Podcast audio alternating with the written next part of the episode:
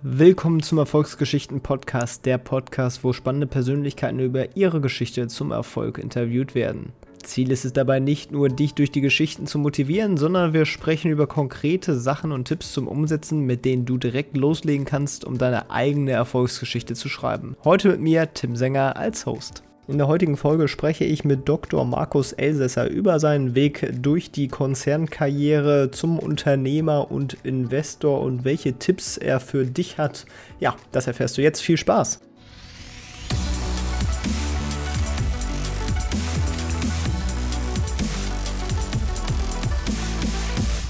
Ja, guten Tag und äh, willkommen im Podcast, Herr Dr. Elsässer. Ich freue mich, dass Sie da sind. Wie geht's Ihnen?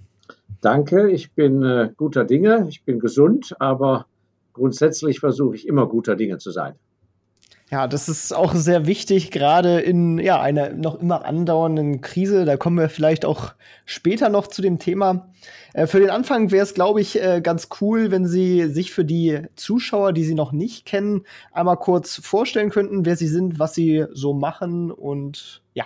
Ja, ich bin äh, unabhängiger, vollkommen freier Investor, werde 65 Jahre alt und habe einen äh, etwas ungewöhnlichen Lebenslauf. Insofern, als ich im Finanzbereich groß geworden bin, habe da sehr früh nach sehr guter Ausbildung Karriere gemacht, war Finanzdirektor von Dow Chemical Deutschland, das ist der große Konkurrent zur BASF immer gewesen, und äh, habe dann aber, weil ich immer schon Investor werden wollte, mich entschieden, auf Karriere zu verzichten und bin auf Wander- und Gesellenjahre gegangen, äh, habe die Chance bekommen, General Management Erfahrung zu sammeln. Das heißt, ich war Geschäftsführer, Alleingeschäftsführer einer Firma in Australien äh, vor langer, langer Zeit, als es gerade mal das Fax erfunden wurde. Das heißt, man war da wie am anderen Ende der Welt auf dem Mars, bekam einmal im Jahr Besuch und war verantwortlich für eine Fabrik für Arbeiter, ein Marktführerprodukt im Non-Food-Sektor. Und später war ich fünf Jahre lang äh, Geschäftsführer eines äh, Food-Konzerns, eines deutschen Food-Konzerns äh, mit Standort in Singapur, in Asien. Ich habe das Büro eigenständig aufgemacht und war zuständig für die Lizenznehmer und Distributoren in Asien und habe in dieser Zeit von daher sehr, sehr viel lernen können habe gesehen, wie es hinter den Kulissen in Firmen zugeht und als Geschäftsführer jeweils, was einem so alles widerfahren kann mit eigenen Mitarbeitern, mit Kunden, mit Lieferanten, mit Maschinen und so weiter. Habe parallel dazu in meiner Freizeit mich immer mit Friends and Family, mit dem Investieren beschäftigt. Äh, das ist mir in die Wiege gelegt worden. Ich habe meine erste Anleihe mit elf Jahren gekauft meine erste Aktie mit 15 Jahren und äh, ich konnte das leider, diese Passion nicht loswerden. Und in dieser Zeit, während dieser Wander- und Gesellenjahre, das ging bis zu meinem 42. Lebensjahr, konnte ich mich kennenlernen und habe festgestellt, dass ich nirgends so richtig glücklich bin in großen Gefügen und habe von daher meine Koffer gepackt mit meiner Frau, meinem kleinen Sohn, bin nach vielen Jahren aus Asien zurück nach Deutschland gekehrt, hatte ein bisschen Ersparnisse und habe gesagt, so, jetzt bin ich selbstständiger Investor und auch gerne Ratgeber für diejenigen, die einen unkonventionellen Rat haben wollen. Ja, und seitdem geht es mir sehr gut. Ja, das ist äh, eine super spannende Geschichte und ich würde da ganz am Anfang ähm, ja mal ansetzen. Sie sind der Sohn eines Botschafters und wuchsen in London, Hongkong und Paris auf. Insofern war wahrscheinlich auch so ein bisschen der internationale Background dann auch gegeben, der sich dann später auch so ein bisschen abgezeichnet hat, oder? Ja, ganz recht. Mir ist das natürlich leicht gefallen, weil ich, äh, wie gesagt, ich wurde äh, in Hongkong zum Beispiel, das war noch richtig während der Kolonialzeit in den 60er Jahren, wurde ich äh, äh, Fall auf Fall eingeschult als Volksschüler, als Grundschüler, konnte, als ich da ankam, kein Wort Englisch, äh, weder schreiben, lesen noch äh, sprechen und wurde einfach in die Schule reingesetzt, weil da gab es natürlich keine deutsche Schule. Und bis zu meinem zehnten Lebensjahr konnte ich kein Wort Deutsch schreiben und lesen, sondern nur sprechen, weil zu Hause haben wir in Hongkong natürlich äh, Deutsch gesprochen.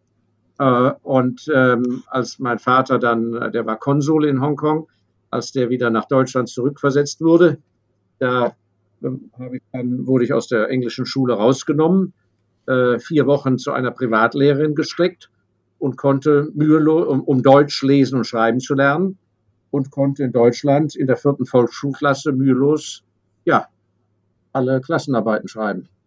Also was mich das gelernt hat, ist, dass man vor neuen Herausforderungen, vor Fremden, vor Sprachen, vor Ländern, vor anderen Menschen keinerlei Angst haben muss und dass man alles schaffen kann. Und dann haben Sie eine Banklehre gemacht und, ein Wirtschaftsstudium hinten angesetzt.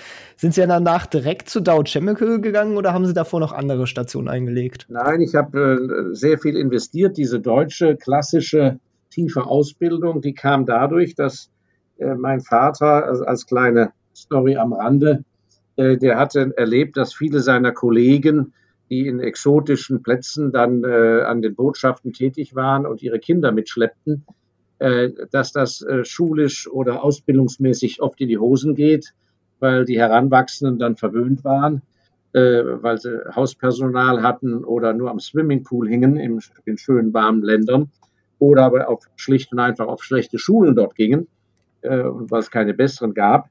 Daraufhin wurde ich in ein Internat gesteckt.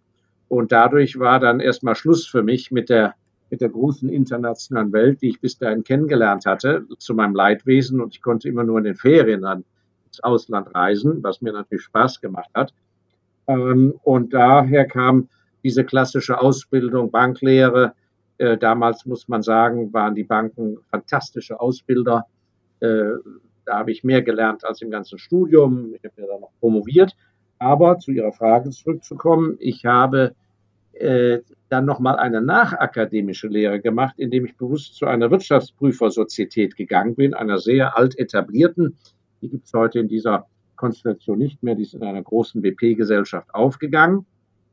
Und da habe ich wunderbar richtig gelernt bei kleinen Firmen, großen Firmen, verschiedenen Branchen, wie Bilanzen überhaupt entstehen, wie gebucht wird.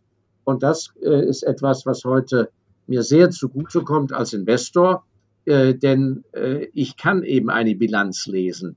Ich weiß, wie man da auch tricksen kann. Äh, ich, ich, ich weiß, was sich äh, hinter Vorräten verbergen kann oder wie Vorräte bewertet werden. Also wenn ich eine Firma besuche, in die ich vielleicht investieren will und ich sitze da irgendwie im Zimmer und ich gucke aus dem Fenster raus, ja, äh, äh, der Gastgeber kommt, und da fährt ein LKW vom Hof mit Ware, dann weiß ich, was in der Buchhaltung passiert, wie da gebucht wird. Entsteht da jetzt schon ein Gewinn oder entsteht noch kein Gewinn? Entsteht der Gewinn erst, wenn bezahlt wurde oder nicht? Und ähm, das, äh, also die Kenntnis über sozusagen das Handwerkliche ist ja in vielen Berufen wichtig, wird aber gerade im Bereich des Investierens total unterschätzt. Das heißt, ich bin einfach ein sehr guter Handwerker und habe obendrauf natürlich über die Jahrzehnte viel Erfahrung. Und die haben Sie ja dann auch vor allem in den ja, drei großen Konzernen dann gesammelt. Ähm, ja, Sie haben da ja eigentlich eine, eine, sehr, eine sehr schöne Karriere in dem Sinne hingelegt. Ähm, können Sie da so ein bisschen ja, skizzieren, was, was da wichtig ist oder was überhaupt die, die Grundsteine gelegt haben, dass sie da direkt dann diese Managerposten bekommen kann und dann auch ähm, ja, immer höher sozusagen? Ja, also das sind ja zwei Aspekte. Das eine ist, wie geht man sowas an? Und das andere ist äh, für Ihre Zuhörer vielleicht von Interesse, äh, wie man entscheiden muss, ähm, ob man äh, dann lebenslänglich so eine Karriere fortsetzt, beziehungsweise in welchen Organisationsarten und Typen. Und das habe ich auch in meinem äh, Buch, dieses Buch ist bares Geld wert, was in diesem Jahr neu erschienen ist, habe ich das sehr äh, in simplen Worten skizziert und ähm, da machen viele, viele Menschen einen Fehler und wundern sich dann, dass die Karriere nicht so läuft. Also zu Ihrer Frage. Äh, der entscheidende Punkt ist, dass man das ist leider alles sehr lapidar und simpel, dass man die Aufgabe, die einem gestellt wird, immer ordentlich abarbeitet. Und wenn man die Chance hat, wenn man einen guten Chef hat, dass man vielleicht 110 Prozent abliefert statt 100 Prozent, ja, dann macht man auf sich aufmerksam, weil die, was die Organisationen brauchen, auf jeder Stufe ist Verlässlichkeit. Und diejenigen machen gute, eine gute Laufbahn, wo die Oberen wissen, aha, wir haben hier ein Problem, was weiß ich, das Vertriebsbüro in Mailand, da ist ein Saustall, ja, da geht's drunter und drüber, die Zahlen stimmen nicht. Wen können wir da hinschicken? So, wer wird wohl hingeschickt? Derjenige, der bisher, wenn man ihm etwas übertragen hat, in der vorgegebenen Zeit die Aufgabe so gelöst hat, wie es auch gewünscht war. Beziehungsweise der gut kommuniziert, das heißt, wenn er die Aufgabe, wenn die unlösbar ist, der rechtzeitig, frühzeitig gekommen ist und gesagt hat, hören Sie zu, so wie Sie sich das vorstellen, geht das nicht. Ich, ich brauche jetzt drei Mitarbeiter dafür oder wir müssen das Thema ganz anders angehen oder es hoffnungslos. Also dieses ordentlich abarbeiten, aber dann auch kommunizieren, ja, das ist ganz wichtig. Und was ich mit dem 110 Prozent meine, ist, nehmen wir an, der Chef sagt, passen Sie auf, Meier äh, oder Frau Meier, können Sie nicht äh, das bis, was weiß ich, bis äh, nächsten Freitag äh, äh, erstellen? Mich interessiert mal, wie das in Nordhessen zugeht, ja, und äh, die Statistik für Nordhessen, irgendwelche Vertriebsstatistik oder so, sowas, ja. So, der normale Mensch, was weiß ich, der liefert nicht am Freitag ab, sondern schreibt am Freitagnachmittag, tut mir leid, mir ist noch was dazwischen gekommen oder dieses oder jenes und irgendwo oder Computer tat nicht oder äh, der so und so hat mich hängen lassen mit den Daten, das so und Institut. Ich liefere Ihnen, aber, aber, aber Dienstag kriegen Sie es bestimmt. Der gute Mensch, der Karriere macht, der liefert am Donnerstag ab, nicht am Freitag und sagt, und im Übrigen, nur falls es interessiert, habe ich auch die Daten für Südhessen mal untersucht. Obwohl das gar nicht gefordert war. So, wenn man dann mit dieser Einstellung nicht weiterkommt, weil der Chef ein Idiot oder die Chefin ein Idiot ist, dann muss man da spätestens nach ein, zwei Jahren weg. So, und ich habe das erlebt, so kann man bis zum Präsident eines Weltkonzerns werden. Denn wenn Sie auf einer der Stufen auf der Leiter hoch Mist bauen und sich nur mit Ihrer zukünftigen Karriere beschäftigen, nützt das alles nichts. Dann kann man sie nicht gebrauchen. Und wenn einem diese Aufgaben, die einem gestellt werden, nicht gefallen, muss man eben auch den Arbeitgeber wechseln. Wenn man sagt, also immer kriege ich solche Aufgaben, das liegt mir gar nicht, dann muss man oder zur Personalabteilung gehen oder mit dem Chef sprechen und sagen, hören Sie mal, ich verstehe zwar, Sie brauchen das und das, aber irgendwie mit meiner Ausbildung oder so wie ich bin, bin ich da nicht der Richtige. Ich finde Ihre Firma super. Äh, kann ich nicht mehr mit, mit der Personalabteilung sprechen. Ich habe das Gefühl, ich bin im Labor viel besser aufgehoben. Aber man muss eben das Maul aufmachen. Das heißt, arbeiten, Geld gegen Arbeit, Geld gegen Leistung, dann ist jeden Monat alles Paletti.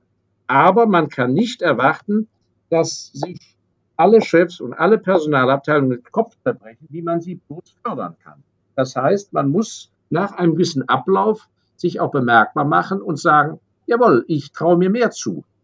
Ich könnte hier doch weiterkommen. Können Sie mir, äh wie lange wird es dauern, bis ich eine Chance bekomme, das mal zu beweisen? Und dann sieht man, mit welchen Pappenheimern man es zu tun hat. ja. Ja, und dann ähm, sind sie aber dennoch, haben sie sich dann für den Unternehmerweg entschieden, als sie sich als Investor und Fondsberater selbstständig gemacht haben und dann später 2012 auch nochmal eine Sportmanagementberatung mit einem Ex-Profifußballer gegründet haben. Äh, wie kam dann der Umschwenk? Warum haben sie sich dann dazu entschieden? Ja, in meinem Fall ist ein Sonderfall. Das war kein Umschwenk, sondern ich habe ja gesagt, äh, als ich da sehr früh diese Finanzkarriere machte bei Dow Chemical, ähm, das wäre an sich ein Job gewesen, wo man auch gerne sich hätte dann pensionieren lassen können oder ich hätte einfach abwarten müssen, bis irgendwelche Headhunter mal anrufen und sagen, willst du nicht für eine deutsche Firma Finanzvorstand werden? Und dann wäre ich irgendwo Finanzvorstand heute. Ähm, aber ich wollte eben halt immer Investor werden, weil das mir, das ist einfach meine Passion. Ja, und ich habe da einfach auch früh gespürt, dass ich da eben auch Talent habe.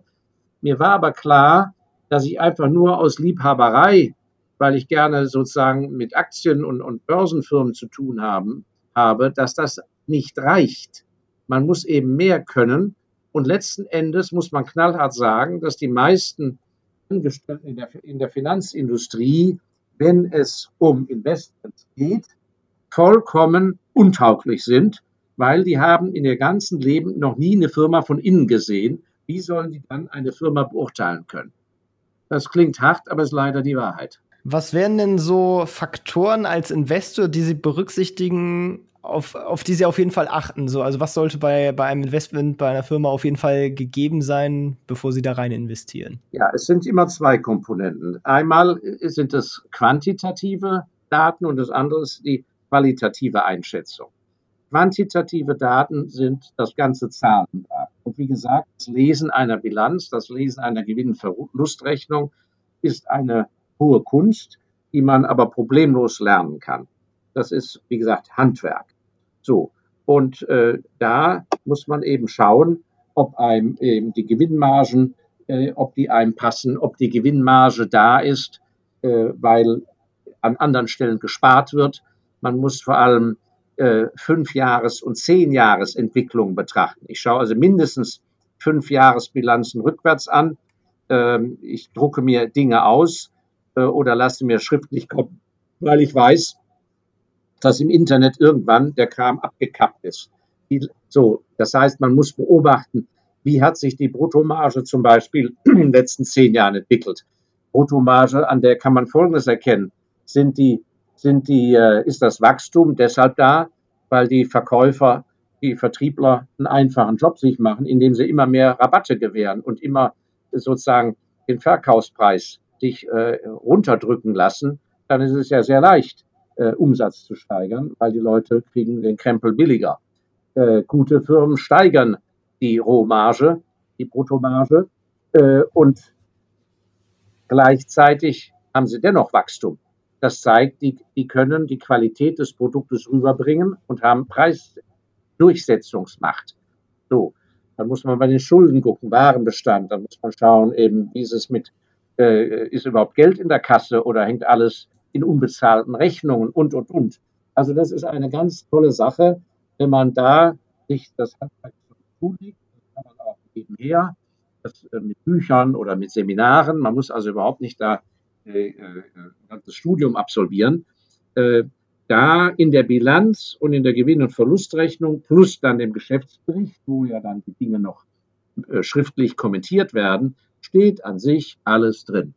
Und meistens steht zwischen den Zeilen die Wahrheit. Ja, zu dem Thema haben Sie ja auch bereits schon ein weiteres Buch geschrieben. Die beiden Bücher sind übrigens auch in den Shownotes verlinkt. Also wer sich dafür interessiert, kann gerne mal unten reinschauen und äh, findet dann die Links zu den Büchern.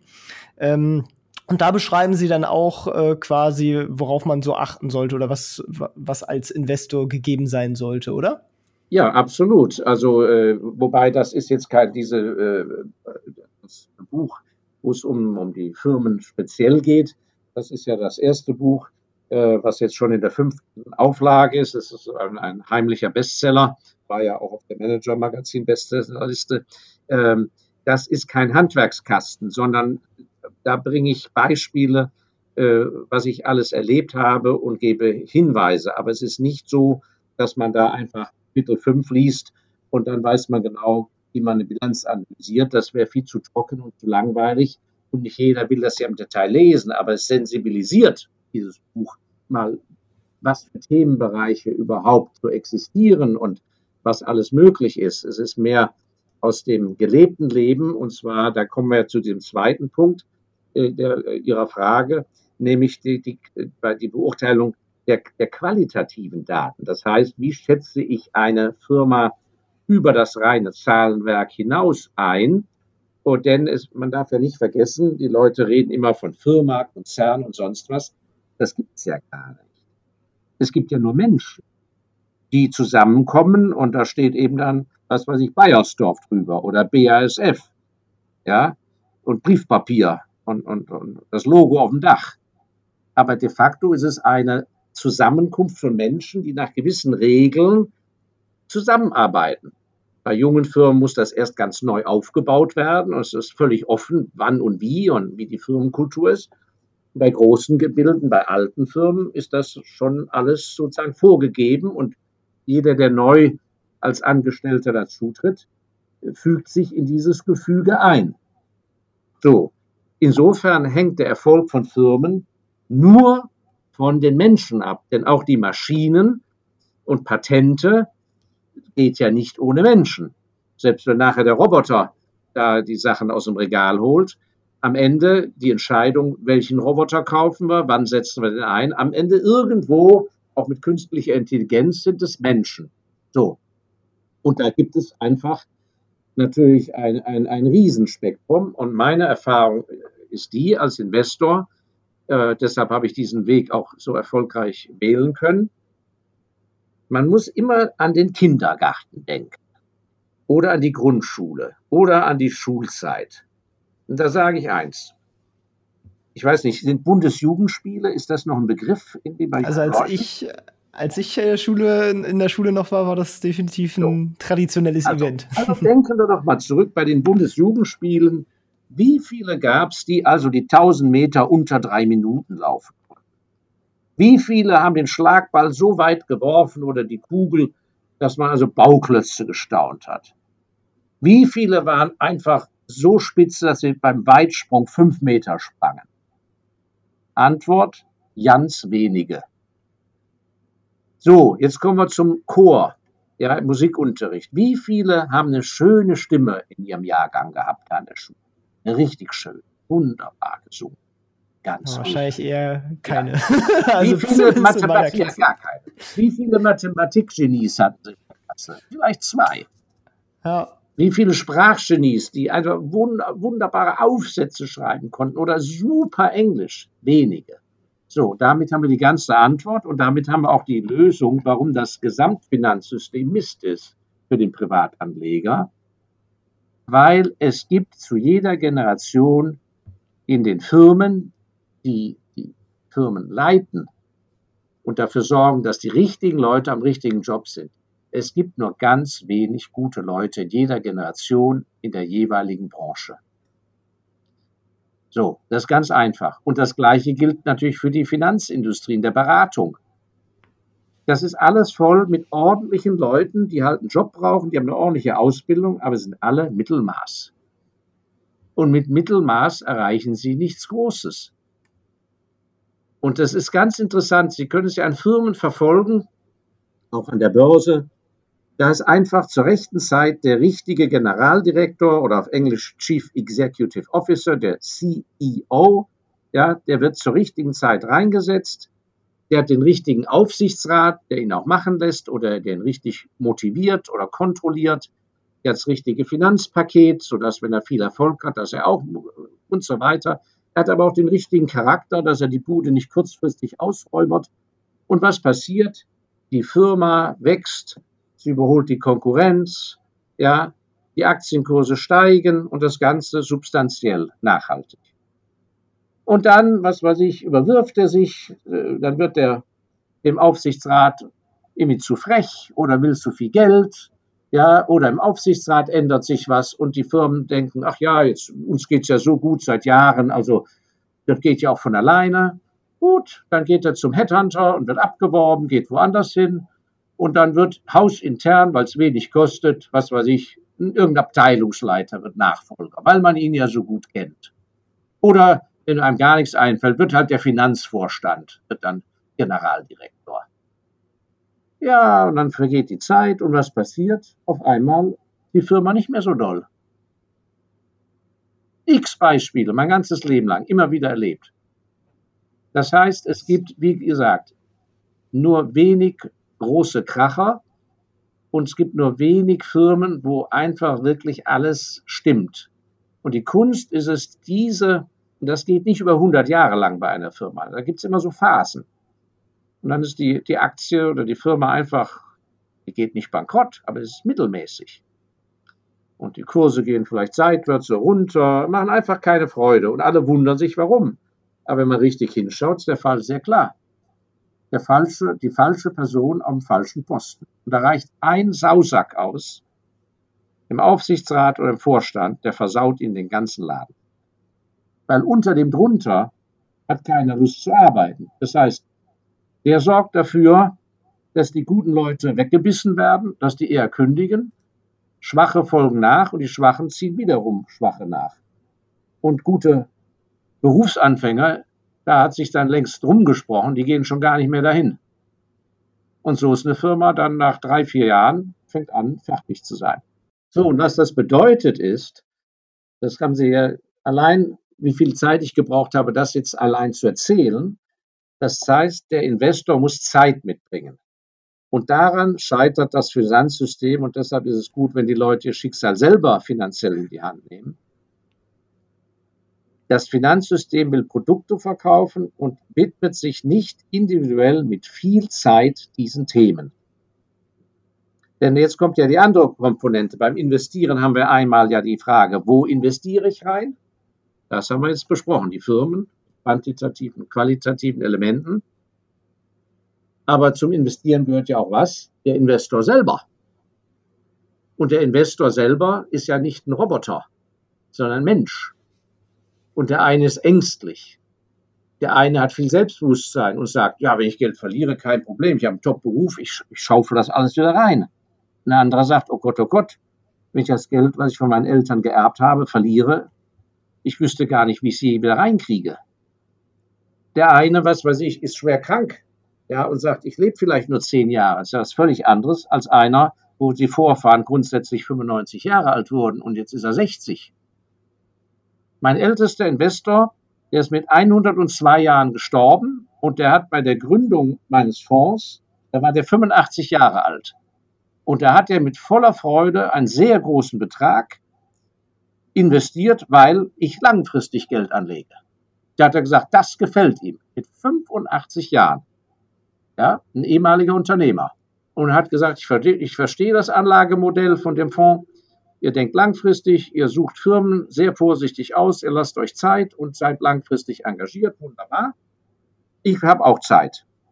Und darüber wurde er 102 und hat sein Kapital, hat nie was verkauft, immer einfach die Anteile behalten, hatte keine Arbeit und hat sein Kapital verdreifacht.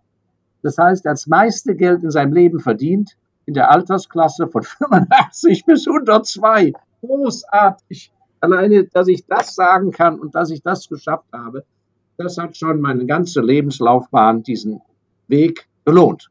Dazu würde mir dann natürlich direkt die Frage einfallen, ähm, wie sind Sie denn überhaupt insgesamt gestartet? Also hatten Sie jetzt diese Leute, die am Anfang dann investiert hatten, waren das irgendwelche Bekannten von Ihnen oder äh, Geschäfts Kollegen, ähm, wie sind Sie an, an die rangekommen, dass Sie quasi starten konnten? Ja, das war ganz einfach. Ich habe ja de facto mit Null gestartet. Äh, ich kam ja aus Asien zurück und kannte keinen Mensch mehr hier. So, äh, mir war aber klar, jetzt ist es an der Zeit. Ich bin alt genug. Ich war schon erst sehr alt, mit 42 ist es viel besser, man macht sich viel früher selbstständig. Aber in meinem Fall habe ich eben diesen langen äh, Gesellen- und, und Wander- Jahre Weg gewählt und habe ja dadurch auch sehr viel gelernt. Ähm, also je früher, desto besser an sich, wenn man gut lernt. Äh, also saß ich hier mit nichts und dann bin ich zu meinem Steuerberater gegangen, habe hab gesagt, hier bin ich. Also ich habe jetzt viel Erfahrung und ich glaube, ich kann Leute ganz gut beraten. Äh, und dann hat er gesagt, ja, ich denke mal nach, ach ja, da habe ich einen Kunden, der hat gerade seine Firma verkauft, keine so große, aber immerhin. Äh, ich, ich, äh, hier ist die Telefonnummer, ruf mal an. Und dann habe ich mal mit dem Mann am, am Sofa zu Hause gesessen, wir haben uns unterhalten und da hat er gesehen, ja, ich bin ja gar nicht so dumm. Und dann habe ich andere Leute kennengelernt auf Empfehlung und dann ist eben, ja, so geht dann sowas los. Entscheidend ist, dass man gute Arbeit macht. Und mein Durchbruch war, dass ich in dem großen Crash und in der Bubble vorher, das war das Jahr 2000 bis 2003, da war der äh, neuer Marktboom. Da stand die Tele äh, Telekom-Aktienboom. Ähm, da stand die Deutsche Telekom auf 90 Euro. Ja, heute steht es, ich weiß gar nicht, verfolgt das Papier nicht, irgendwas 15 oder so. Nie mehr erreicht. Das heißt, da war eine riesen Spekulationswelle, dieser sogenannte neue Markt. Äh, alles tobte sich aus und es krachte dann bis zum März 2003. Alles implodierte, alles krachte zusammen. Also diese ganze Gründungswelle ging in die Grütze. Und ich habe eben die Leute, die ich betreut habe, die haben kein Geld verloren. Weil ich habe bei dem ganzen Irrsinn nicht mitgemacht, bin bewusst antizyklisch in sehr solide Firmen gegangen, die gar nicht erst in die Höhe schossen, aber auch nicht zusammenbrachen. Und als die Leute das gesehen haben, dass die anderen 30, 40, 50, 60 Prozent oder alles verloren haben und meine Leutchen, die hatten plus 5 Prozent, und das ohne Aufregung, da hatte ich natürlich einen Ruf. Na, das ist auf jeden Fall hilfreich dabei. Also das ist, glaube ich, für, für äh, alle jungen Leute wichtig, dass man wenn man einen eigenen Weg gehen will, man muss ein Ziel haben, ein, ein, eine Vision, einen Traum. Und man muss dann sehr nüchtern überlegen, was brauche ich jetzt? Was fehlt mir noch, damit ich da irgendwie wirklich was leisten kann? Weil wenn man nicht irgendeine Spezialität hat, ja, wenn man nicht irgendwie sich unterscheidet von anderen, dann gibt es an sich keinen zwingenden Grund, warum man mit ihnen Geschäfte machen sollte oder warum man sie einstellt. Das heißt, man muss versuchen, Spezialkenntnisse zu erwerben, sich zu profilieren oder flexibler zu sein als, als andere oder schneller. Aber man muss irgendein besonderes Merkmal haben, damit man auch weiter empfohlen werden kann. Die Leute müssen ja einen Grund haben und es reicht nicht aus, dass, dass man einfach dann so nette, junge, charmante Person ist mit angenehmen Äußeren oder mit guten Manieren. Das reicht nicht. Vielleicht ein bisschen dazu. Jetzt ist man motiviert, man hat auch auf jeden Fall Lust, irgendwie unternehmerisch tätig zu werden. Man weiß aber noch nicht richtig wie. Ähm, meinen Sie, es macht da Sinn, auf Zwang nur eine Idee zu suchen oder wie findet man da die richtige Idee, mit der man arbeiten kann? Oder sollte man halt versuchen, seine eigenen Fähigkeiten abzutasten? Also das ist an sich ganz einfach. Wenn man also nicht ein Genie ist, äh, dem also Erfindungen zufliegen oder Patente oder so etwas, das gibt es ja auch, nicht? Oder dass jemand einfach ein begnadeter Komponist ist und äh, schreibt einen Hit nach dem anderen, wie der Udo Jürgens, der Verstorbene, oder wie Elton John. Äh, das sind natürlich Ausnahmeerscheinungen. Der normale Mensch, dem ist Folgendes anzuraten auf Ihre Frage. Das Beste ist, wenn man in eine Branche sich hineinarbeitet, in ein Tätigkeitsfeld, und zwar als Angestellter. Weil dann bekommen Sie einen Lohn, Sie müssen immer eine ordentliche Arbeit machen, Sie schulden für den Lohn 100% Arbeitseinsatz, aber wenn Sie jung sind und sich die richtigen Tätigkeiten wählen, lernen Sie ja enorm. So, das heißt, damit geht es schon los. Sie müssen früh entscheiden, ob Sie an sich auf Dauer selbstständig sein wollen oder ein Unternehmer sein wollen. Diese Unterscheidung zwischen selbstständig und Unternehmer, das habe ich auch in meinem neuen Buch sehr klar dargelegt. Das ist auch ein Fehler, den ganz viele machen, da nicht darauf zu achten. Also man muss früh entscheiden, will ich auf Dauer nach so und so vielen Jahren, je eher, desto besser, oder wann auch immer selbstständig oder ein Unternehmer sein, oder will ich eine Karriere machen? Denn es ist so, um eine Karriere zu machen in einer Branche, müssen sie unter Umständen ganz andere Positionen anstreben oder auf ganz andere Posten sich bewerben, ja, äh, da, äh, weil die führen zur Karriere innerhalb des Ladens oder des Weltkonzerns. Um aber selbstständig zu werden, ist zum Beispiel, sind Nebenposten oder ist gar nicht gut, wenn man gefördert wird. Für selbstständig sein ist zum Beispiel entweder im Labor oder in der Produktion sodass sie nachher sich selbstständig machen können als, was weiß ich, ähm, Ingenieur, äh, als Berater für Produktionstechnik, für effizientere Produktionstechnik. Ja? Oder aber im, im Laborbereich gibt es ja auch viele Fälle, aber im Kaufmännischen zum Beispiel, ja, dass sie äh, das Produkt überhaupt kennenlernen. Und vor allem entweder, wer sind die ganzen Lieferanten oder noch wichtiger, wer sind die Kunden und wenn Sie zum Beispiel ein fantastischer Kundenbetreuer sind, ein fantastischer Außendienstler, je nach Branche, und Sie machen das sehr gut und dann kommt vielleicht der Tag, wo die Firma sagt, ach ja, also diesen Bereich, den Sie da abdecken, den, äh, der ist nicht mehr strategisch. An sich wollen wir den eher zumachen oder verkaufen. Und Sie sind aber tief drin und kennen die Kunden. Dann reden Sie mit, das hat nichts mehr mit Unloyalität zu tun. Dann sprechen Sie mit ihren fünf größten Kunden und sagen, hören Sie mal, unsere Firma hat das und das vor, die wollen da gar nicht mehr so richtig expandieren auf dem Gebiet. Äh, würden Sie denn auch mit mir äh, weiter Geschäfte machen und kann, wären Sie auch Kunde von mir, äh, wenn, wenn ich das übernehmen würde von der Firma? So, das sind die besten Methoden. Entweder die Erkenntnis, die Firma macht, holt gar nicht genug raus, die, die die könnte die Produkte viel besser verpacken oder in ganz anderer Form anbieten oder ganz andere Dienstleistungen. Und dann sprechen Sie mit den Kunden.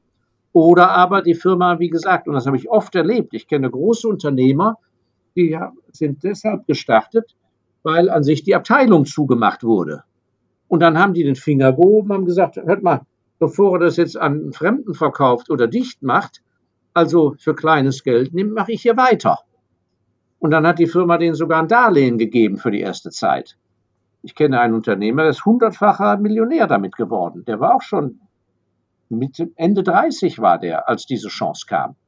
Aber er konnte das nur deshalb, weil er nicht am Karrieretrip war, sondern er war in dieser verstaubten Abteilung in Anführungszeichen geblieben. Einfach diese Abteilung und hat darauf verzichtet, da der große Maxe im Konzern zu werden. Also, Sie sehen, das Nachdenken, und das ist auch, was ich immer äh, sehr betone in meinem Buch, es wird nicht genug gedacht. Die Leute denken nicht genug nach.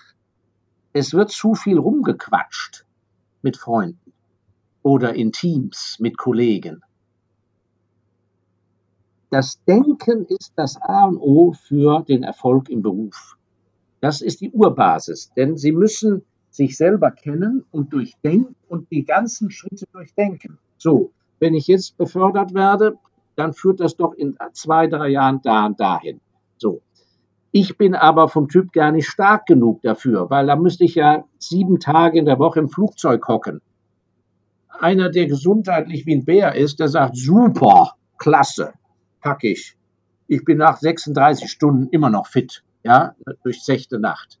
Ein anderer, der ist nach sieben Stunden K.O., ja, und so weiter und so fort. Also man muss von allen Seiten das mal geistig durchspielen und man muss nicht in jeden Kuhfladen reintappen und sagen, oh, hier stinkt's jetzt aber.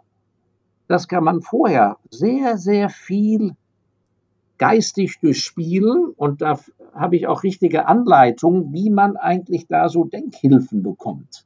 Das ist eine Technik. Wir sind denkfaul. Das ist keine Kritik an irgendjemand. Es ist einfach so. Das ist in unserem Gehirn. Wir, wir können in der Regel nur bis zu gewissen Gartenzäunen denken und darüber hinaus fällt uns sehr schwer, vor allem wenn es irgendwie ungewiss ist oder unangenehm vielleicht die Antwort für einen selber. Dass man, dass die Antwort an sich heißt, ja, du bist gar nicht dafür gemacht, großer Präsident in Milwaukee zu sein von einem Weltkonzern. Du bist an sich eine kleine Nummer. Je eher man das erkennt, umso erfolgreicher wird man als kleine Nummer sein, weil Sie können auch als Kleinstunternehmer und als Gewerbetreibender vielfacher Multimillionär werden, wenn Sie es richtig machen und mit Geduld. Also Erfolge gehen auf allen Gebieten und die kommen immer dann, wenn alles richtig passt die Person ohne Selbstüberschätzung mit dem richtigen Know-how und den richtigen Kontakten und so weiter. Also deshalb der beste Einstieg für Leute, die sich an sich unternehmerisch oder selbstständig betätigen wollen, ist erstmal in eine Branche einzutauchen, weil sie sind ansonsten ein absolutes Greenhorn. Von außen sieht alles super leicht aus, ja, so bis hin, dass man einfach äh, selbst im Notfall, wenn man jung ist, ohne Gehalt mal irgendwo arbeitet. Also nehmen wir an, ich will eine Frittenbude aufmachen. Sie wissen, was eine Frittenbude ist, ja? Klar, ja. So, Sie wollen eine Frittenbude aufmachen. Da denkt ja jeder, ja, das, das, kann ja jeder, das ist ja nicht schwer. So brauche ich Standort, Lieferanten oder übernehmen die von einem. Ich kann nur sagen, wer erfolgreich eine Frittenbude aufmachen will, da kann man ein Mordsgeld mit verdienen, wenn man sich selber reinstellt, am richtigen Standort. Oder aber man sagt, wir machen, ich, im Laufe der Zeit mache ich eine ganze Kette auf, zehn Stück und dann mache ich noch Lieferservice. Wer das vorhat, kann ich nur sagen, bitte sehr, und wenn es, wie gesagt, für, für Mindestlohn ist, mal bei einem arbeiten. Und zwar ein halbes Jahr lang, ein Jahr lang, irgend sowas. Und zwar richtig hinter der Theke, hinten in der Küche, putzen, dieses, jenes, alles. Es ist sonst der pure Wahnsinn, das zu machen. Und viele sind dazu zu fein, zu faul oder zu arrogant, weil sie denken, ja, ja, ich habe studiert, ich war super, ja, äh, diese ganzen Elite-Unis, Privat-Uni und so weiter, oder war beim Unternehmensberater, die ganzen Kunden, die wir ja beraten, sind ja eh alle minder bemittelt Vor allem, wenn es dann in die Provinz geht, wo die Leute kein Hochdeutsch sprechen, dann kommen die ja arrogant daher und bilden sich ein, was sie für tolle Macker sind. Und wenn die dann in so eine Branche reingehen, ohne darin gearbeitet zu haben, ist an sich der Schiffbruch vorprogrammiert. Würden Sie dann auch empfehlen, also wenn man erstmal quasi in einem Unternehmen halt als Angestellter einsteigt, ähm, dass man auch nebenberuflich gründet oder meinen Sie, es wäre dann eher sinnvoll, sich voll und ganz darauf zu konzentrieren und das, ja, das dann direkt an. Also das Nebenberuflich geht durchaus, aber äh, da lege ich Wert drauf, habe ich auch geschrieben, äh, man, wenn man ein volles Gehalt bekommt, muss man auch voll arbeiten.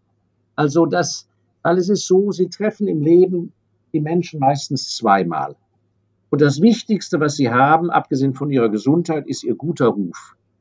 Und wenn sich rumspricht, ja, ja, guck mal an, der war drei Jahre bei uns und hat da einen blauen Job gemacht und in Wirklichkeit hat er unsere Kundenkartei geklaut oder die Rezeptur und, und nebenher hat er das alles schon hochgezogen und dann hat er uns da stehen lassen, Kollegen. Wissen Sie, das ist eine ganz billige Nummer. Ich meine, das kann ja jeder. Dann ist besser, man wird Verbrecher. Ja, das ist noch einfacher. Ja, also Volk ja, zu haben, ist überhaupt keine Kunst. Ja, das ist ja nur eine Frage, so, äh, äh, welche Maßstäbe man anlegt. Aber das geht durchaus sauber. Man muss natürlich dann nur seine eigene Kraft äh, äh und richtig einschätzen weil sie müssen der Sache Zeit opfern. Also wenn einer sagt, wunderbar, ich will in den nächsten drei Jahren was aufbauen, ich muss ja noch ein bisschen Kapital sparen, muss ein bisschen lernen, aber nebenher will ich Sachen vorbereiten äh, und sagt, und ich arbeite jeden Samstag dran, dann sind das ja 50 Tage in der, im Jahr. 50 Tage volles Rohr nur für die Selbstständigkeit. Ist ja fantastisch. Oder wenn einer einen Job hat, wo er eben 16.30 Uhr nach Hause kommt und geht einmal joggen, duscht heiß und statt blödsinnige Videospiele zu oder Blödsinn Fernsehen zu gucken, ja, oder saufen zu gehen, haut er jeden Abend nochmal zweieinhalb Stunden rein. Am nächsten Tag ist er aber keine Leiche oder nach einem halben Jahr muss er immer noch fit sein. Wenn das körperlich einer schafft, dann bewältigt er ja Fantastisches. Und daran scheitern natürlich auch ganz viele in Deutschland, weil natürlich unglaublich viele total verwöhnt und faul sind. In anderen Ländern arbeiten alle Leute natürlich sechs Tage die Woche. Und wenn das einer ein Leben lang macht, ich habe das im Buch auch beschrieben, ja, also was für ein, für ein Vorsprung sie haben, wenn sie 20 Jahre lang, ja, einen Tag mehr arbeiten als der andere, ja, in der Woche, ja, sie sind ja überhaupt nicht mehr einzuholen. Also ein pakistanischer, was weiß ich, Großhändler, der arbeitet ja sogar wahrscheinlich sieben Tage. Also ich bin ja ein Christ und ich halte mich an die Bibel und also solange ich denken kann, ich arbeite immer sechs Tage in der Woche, egal was ich mache. Weil in der Bibel steht, der siebte Tag ist der Tag des Herrn. Die Erfindung des Samstags ist ein ganz großer Blödsinn. Das ist ja in Ordnung, wenn einer ganz normaler Angestellter sein will oder Beamter. Völlig in Ordnung. Oder wenn einer es aufgrund seiner gesundheitlichen Konstitution so braucht. Aber wenn Sie mehr erreichen wollen, dann müssen Sie sich eben entsprechend organisieren. Aber ohne zeitlichen Input läuft da nichts. Und insofern kann man parallel, äh, wenn man sich den richtigen Job wählt, äh, da dürfen Sie parallel aufbauen, ist klasse dann dürfen Sie aber keinen Karrierejob anstreben, wo man von Ihnen erwartet, dass Sie auch noch um halb neun nachts im Büro hocken. Ist ja klar, das geht nicht. Aber es gibt ja jede Menge Jobs, wo das parallel super geht. Sie machen einen prima Job, äh, äh halten Augen, Ohren auf und das gibt ihnen genug Geld, Rücklagen zu bilden, davon zu leben und bauen in Ruhe äh, ihre eigene Sache auf, ohne dass sie ihrem Arbeitgeber schaden. Wenn sie das machen, haben Sie einen guten Leumund, da werden Sie vielleicht sogar bei Ihrem früheren Arbeitgeber einen finden, der sagt, ja, finde ich ja toll, was Sie da vorhaben. Man schmeißt den Leuten ja auch dann nicht einfach die Brocken hin, sondern sagt, ich arbeite so lange, bis, bis der Nachfolger da ist und so weiter und so fort. Und äh, da, da prophezei ich Ihnen, wahrscheinlich ist vielleicht, wenn es eine solvente Firma ist oder Familienunternehmer, der finanziert sie glatt noch und sagt, finde ich ja super, gibt ja Darlehen. Ja, angesichts des Darlehens würde mich natürlich auch mal interessieren, äh, wie finanziell, also wie würden Sie generell so empfehlen, Unternehmen zu finanzieren? Sollte man da eher ja, sich Investoren suchen, sollte man versuchen, das per eigene Ersparnisse zu machen oder irgendwie einen Kredit für aufnehmen? Was ist da so Ihre Herangehensweise? Ja, da gibt es eine ganz einfache Regel. Wenn Sie also nicht in das große Spiel des Venture Capital einsteigen, ja, wo also direkt mit Riesenzahlen und Nummern und X Finanzierungsrunden und so weiter, wenn Sie in dem Spiel nicht mitspielen wollen und mit, mit dem Traum, dass Sie in einem Jahr oder in zwei Jahren ja Multimillionär werden, äh, was ich in meinen Augen für simplistisch halte und äh, die Gefahr in diesem Spiel ist riesengroß, dass sie ins Frühstück weggefressen wird von sehr unanständigen, finanzstarken Finanzhaien. Ähm, also ich äh, erwähne da nur Höhle der Löwen, ohne jemand da nahe treten zu wollen. Also wer glaubt, dass also da solche Leute ein ins Ziel tragen, der ist ja völlig naiv. Also, wenn man dieser, äh, aber da gibt es natürlich durchaus Erfolge, wo das klappt. Der Zuckerberg hat keine Frage. So. Aber äh, für, ein, für jeden Zuckerberg sind mindestens äh, 5000 gescheitert.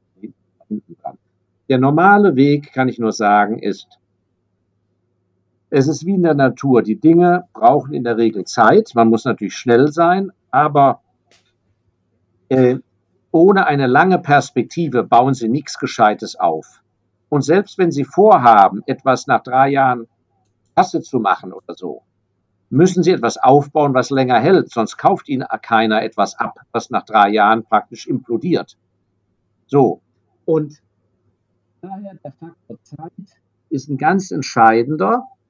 Und meine Empfehlung wäre, wenn es Ihnen um die Unabhängigkeit, ums Unternehmertum geht, dann wollen Sie ja anders leben und arbeiten, als wenn Sie einfacher Angestellter sind, wo, wo Ihnen ständig was diktiert wird, was Sie zu tun haben.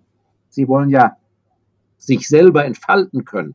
Sie wollen unternehmerisch gestalten. Und das können Sie nur wann, wenn Sie selber was zu sagen haben.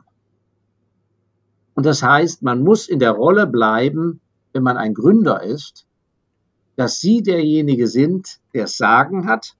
Und es bedeutet aber auch, dass Sie derjenige sind, wenn es in die Hosen geht, der am meisten verliert. Aber wenn es klappt, der auch am meisten verdient. Und das Allerbeste ist, wenn Sie 100 Prozent alleine behalten. Und das geht. Man kann mit dem Vermieter, man braucht eine Lagerhalle. Man verhandelt mit einem Vermieter, junge Leute, die Engagement haben, stoßen durchaus auf Menschen, denen es gut geht, die selber mal jung waren und die großzügig sein können und die auch kluge Kaufleute sind und die sagen, jawohl, finde ich gut, ich unterstütze den jungen Mann, der kriegt die Lagerhalle und die ersten drei Monate mietfrei. Schon haben sie eine Finanzierung. Oder aber er stottert ein paar Monatsmieten später im Jahr zwei ab.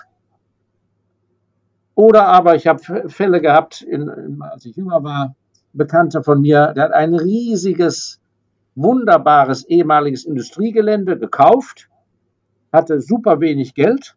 Er wusste, was er da, wie er das umbaut und hohe Mieteinnahmen kriegt, dass das ein gutes Geschäft wird. Und wer waren die Eigentümer? Zwei alte Damen. Die waren gar nicht auf das Geld so sehr erpicht, sondern auf eine jährliche Verzinsung. Also hat er gesagt, okay, ihr kriegt eine Grundschuld, eine Hypothek auf das Ganze drauf. Ich bin aber der neue Eigentümer, ich baue das aus und so weiter. Und ich zahle Ihnen 6% Zinsen im Jahr für den riesigen Betrag, wo die damit einverstanden waren, die haben ja gar kein Risiko, sind die eingegangen. Wenn es schief gegangen wäre, hätten sie ihr Ding zurückbekommen. Ja, ja, muss da schon mal nicht zur Bank gehen. Lieferanten. Dass man sagt, wenn Sie zu, ich starte neu, ich habe das und das vor, ich brauche das und das Packmaterial oder äh, ich weiß nicht was, oder ja, Druckerschwärze, weiß der Teufel was. Sie müssen mir entgegenkommen. Die ersten drei Lieferungen gratis. Oder aber die ersten drei Lieferungen zahle ich erst in 180 Tagen. Die dritte Lieferung zahle ich aber sofort. Das heißt, die meisten Unternehmer und Gründer sind viel zu dumm und zu faul, richtig zu verhandeln. Und das ist auch ein wichtiges Kapitel in meinem neuen Buch. Die Deutschen sind miserable Verhandler. Die Deutschen sind tüchtig, ehrlich, die meisten Ganz brave Leute, aber miserable Verhandler. wenn die in der Verhandlung sind, fragen was und einer sagt Nein, dann fallen die um wie die Fliegen. Nein ist lange noch nicht Nein. Dann muss man eben weiter verhandeln. Ich kenne Leute, die sind fünf, sechs Mal immer wieder angedackelt gekommen, obwohl sie niedergemacht wurden. Verhandeln, bis man umfällt. An allen Ecken und Enden. Dann ist man auch nicht gleich von der Bank abhängig. Verhandeln mit dem Onkel. Onkel, ich brauche ein Darlehen. Und wenn der Onkel immer ein Ekelpaket war und man selber ein Ekel war zum Onkel, muss man sagen, Onkel, es tut mir furchtbar leid. Vor fünf Jahren, bis vor fünf Jahren war ich immer so gar nicht nett zu dir. Ich habe dir nie zum Geburtstag gratuliert. Aber jetzt brauche ich deine Hilfe. So, und dann muss man es über sich ergehen lassen, dass der Onkel genüsslich die einen sozusagen im Schwitzkasten hat. Dann muss man winden und dies und jenes, ja. Und am Ende gibt der Onkel doch das Darlehen. Also man muss da viel, viel kreativer ran. Und wenn man das nicht und diese, diese billige Nummer, ach, da suche ich einen Investor, der steckt dann Geld rein und ich stecke ja kein Geld rein. Ja, das ist ja vollkommen naiv. Niemand gibt ihnen Geld einfach so, also als, als purer Investor. Am Ende des Tages, äh, wenn es nicht gut läuft, zeigt er ein ganz anderes Gesicht als in den Verhandlungen am Anfang.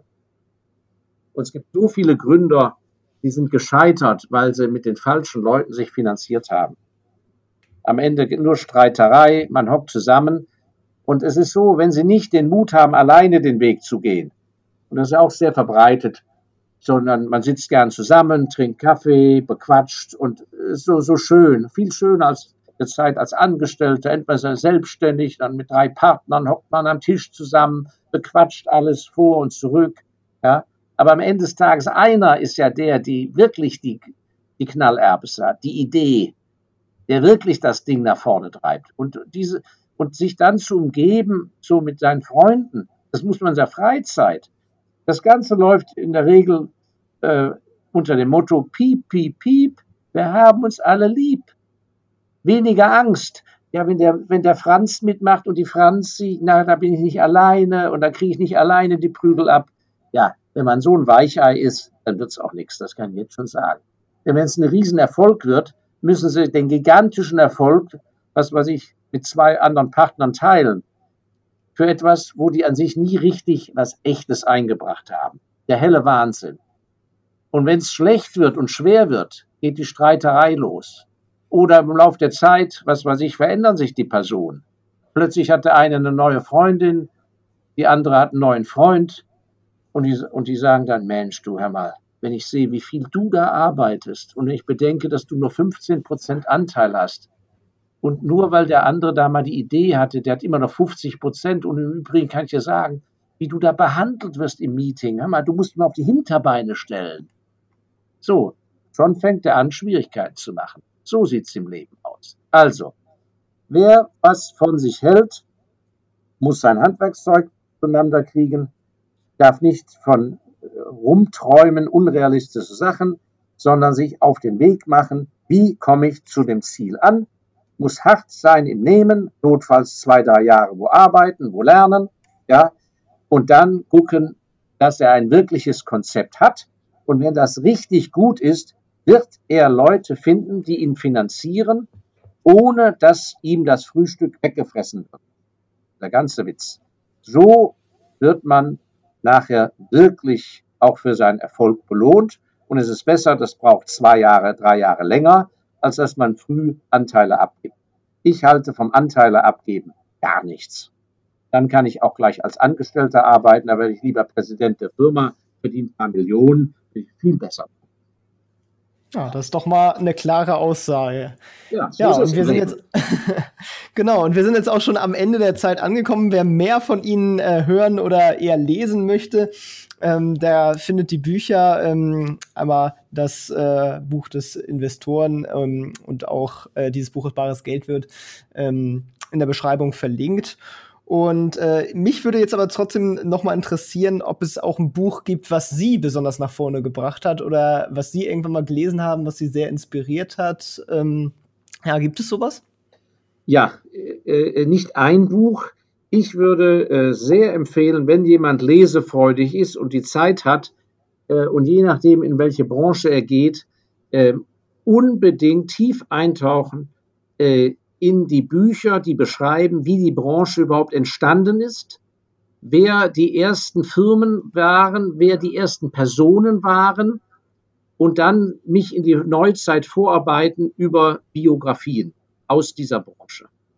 Das ist der beste Weg, um wirklich eine Branche zu verstehen. Es gibt vielleicht Branchen, wo das nicht tut.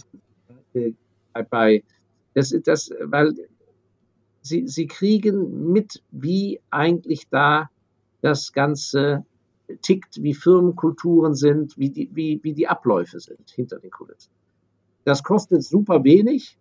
Man kann im Internet viel recherchieren und hangelt sich dann von Buch zu Buch vor. Wichtig ist immer, wenn das Buch hinten eine Bibliografie hat, also Hinweis auf andere Bücher. Das, äh, das ist so die Verästelungstheorie. Das heißt, ich nehme ein Buch, ich lese die Biografie, was weiß ich über einen genialen Gründer, der sehr ehrlich über seine Erfolge und Misserfolge schreibt. Daraus kann man super viel lernen in dieser Branche. Und dann schaue ich in der Bibliografie oder im Text Hinweise auf, was weiß ich, Konkurrenten von ihm, äh, auf äh, andere Spieler, die da mitgespielt haben. Oder hinten in der Bibliografie auf andere äh, äh, ähm, Bücher Hinweise und dann besorge ich die und lese die und dann dadurch kommt man immer weiter und vielleicht auch ganz neue Gedanken. Also so würde ich das angehen. Alles ein wenig zeitaufwendig, aber wie gesagt, wenn man nicht Fernsehen guckt, keine Computerspiele macht, auf seine Gesundheit achtet, es ist massenhaft Zeit da. Man muss halt sich entscheiden, ob man sich für so einen Weg entsch äh, entschließt und es muss eben ernsthaft sein, weil sonst lohnt es nicht, so viel zu opfern dafür. Genau, und wenn es Erfolg hat, dann äh, kriegt man ja auch die Zeit quasi zurückvergütet sozusagen. Ja, äh, die man da. Ja, genau, investiert. und zwar äh, in Form von Unabhängigkeit. Das große, äh, also reich werden kann man heute auch, äh, wenn man reich heiratet, indem man sich adoptieren lässt. Es gibt viele Wege, reich zu werden. Und auch als Angestellter kann man sehr, sehr reich werden.